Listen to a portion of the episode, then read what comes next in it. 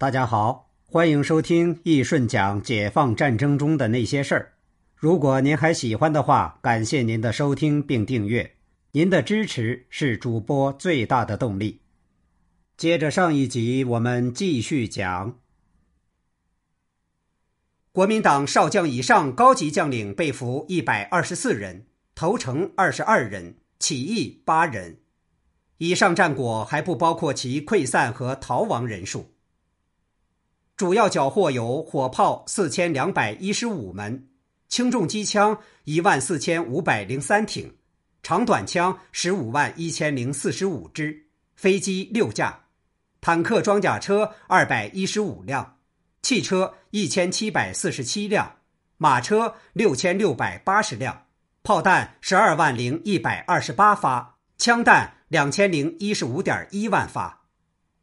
解放军阵亡两万五千九百五十四人，伤九万八千八百一十八人，失踪一万一千七百五十二人，合计十三万六千五百二十四人，敌我损失比为四点零六比一。武器装备损失既有坦克一辆，山炮、野炮、榴弹炮共三十四门，迫击炮、步兵炮共二百一十九门，掷弹筒二十六具。轻重机枪一千八百八十四挺，长短枪一万四千五百八十八支，各种炮弹六十七万九千九百四十三发，各种枪弹两千零一十四点九万发，炸药九万七千零二十五斤。在大决战的三大战役中，淮海战役解放军的伤亡最大，超过其他两次战役伤亡的总和，占大决战总伤亡的百分之五十三点八。各种武器的损耗和弹药的损耗也是最大的，其中火炮损耗占总损耗的百分之四十八点六，长短枪损耗占总损耗的百分之六十九点四，轻重机枪的损耗占总损耗的百分之六十一点八，炮弹的消耗占总消耗的百分之六十八点七，子弹的消耗占总消耗的百分之六十二点七，炸药的消耗占总消耗的百分之五十七点四。歼敌总数则最多，占总歼敌数的百分之三十五点八，缴获则最少。淮海战役的激烈程度可见非同一般。其中，华野歼敌约四十四万，约占淮海战役歼敌总数的百分之八十。华野伤亡约九点一万，约占淮海战役解放军伤亡总数的百分之六十七。我们再来看看后勤保障。一场巨大的战役，除了指挥得当、三军用命，还有一个关键要素是后勤保障。在解放战争中，共产党方面并没有现代化手段保障战役后勤，但把人力保障发挥到了极致。如果说刘、陈、邓、粟、谭组成的总前委在战役组织指挥方面起到了重要作用，那么担负主要后勤保障工作的华东局。华东军区和华东野战军后勤部在组织后勤工作方面的成绩也不容抹杀。这里面，华东局书记、华东军区政委饶漱石和华野副参谋长兼后勤司令部司令员、华东野战军前委委员、豫皖苏财经办事处主任刘瑞龙是后勤工作的主要指挥者。在战役期间。江苏、山东、安徽、河南等地的人民用极大的物力、人力支援了战争。这四省共出动民工五百四十三万人，其中随军常备民工二十二万人，二线民工一百三十万人，后方临时民工三百九十一万人，单价二十点六万副，大小车辆八十八万辆，挑子三十点五万副，牲畜七十六点七万头。船只八千五百三十九艘，筹集粮食九点六亿斤，运送到前线的粮食四点三四亿斤。民工的支前是战役中最动人心弦的一幕。到了战役的第三阶段，参战兵力与之前民工的比例高达一比九。这种空前浩大的人力动员，解放区表现出异乎寻常的承受能力。如民工之前负担最重的鲁中南区，以第六分区的统计为例，该区共出动四十九万民工，占其总人口三百万的百分之十六以上。按惯例，人民负担战争的人力一般不能超过总人口的百分之十二。除去老弱妇孺，几乎是动员了全部的青壮年男性，而此次动员的民工高达总人数的百分之十六，可以说超出了最高的负担界限。而永城、夏邑、宿县几乎是全民动员，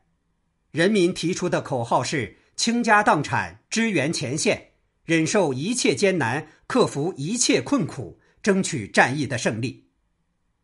很多关于淮海战役的文学、影视作品都强调了人民战争和民工之前的极端重要性，包括电影《淮海战役》《车轮滚滚》、小说《百合花》等。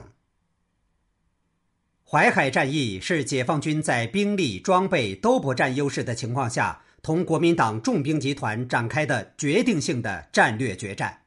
最后以解放军的全面胜利而告终。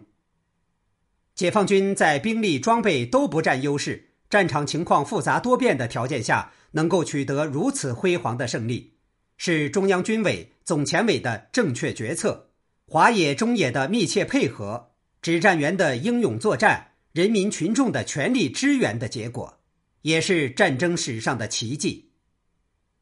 八十年代，美国西点军校专门派出考察团来到淮海战场旧址进行实地考察。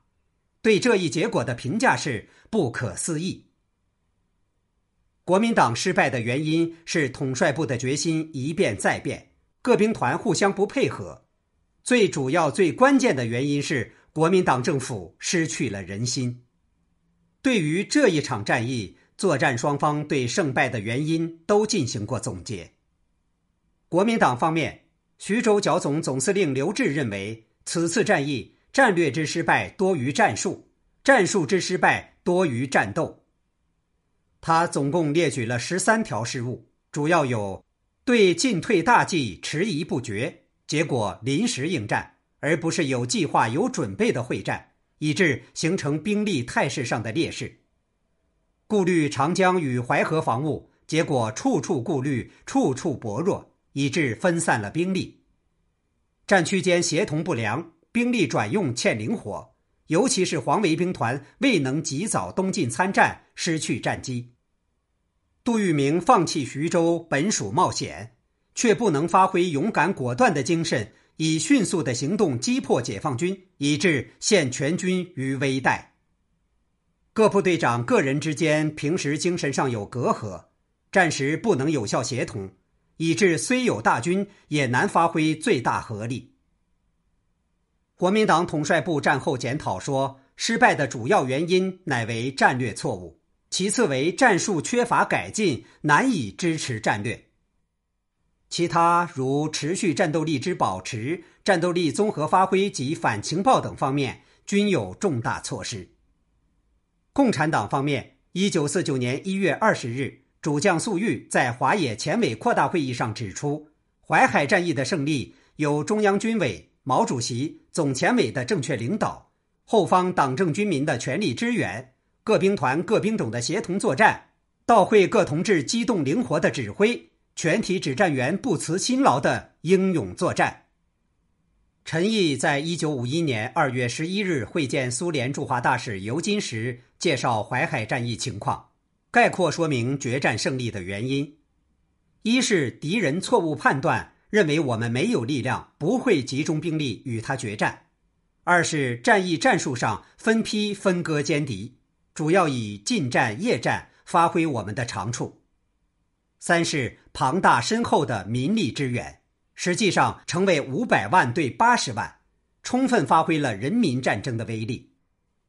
四是战役过程很艰苦，好比钝刀切脖颈，难以一下把敌人歼灭。是靠战士的勇敢、献身精神和天才的创造力来完成战略战役上的正确决策。五是发挥了政治攻势的作用，在战役中，敌军有五个师起义，一个师投诚，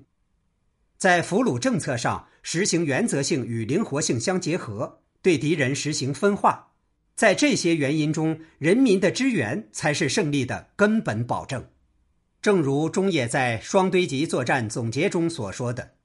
作战中的物资供应是达到较圆满之要求的，无论在粮食、弹药的接济，还是医疗救护等方面，都未感到意外的特殊困难。这是此次作战胜利的有力保障。没有这种保障，要想取得这次作战的胜利是无法想象的。陈毅对尤金特别强调：五百万之前民工。遍地都是运粮食、运弹药、抬伤员的群众，这才是我们真正的优势。淮海战役的胜利是人民群众用小车推出来的。淮海战役是一场真正的人民战争，淮海战役的胜利也真正是人民的胜利。好，这一集我们就先讲到这里，我们下集见。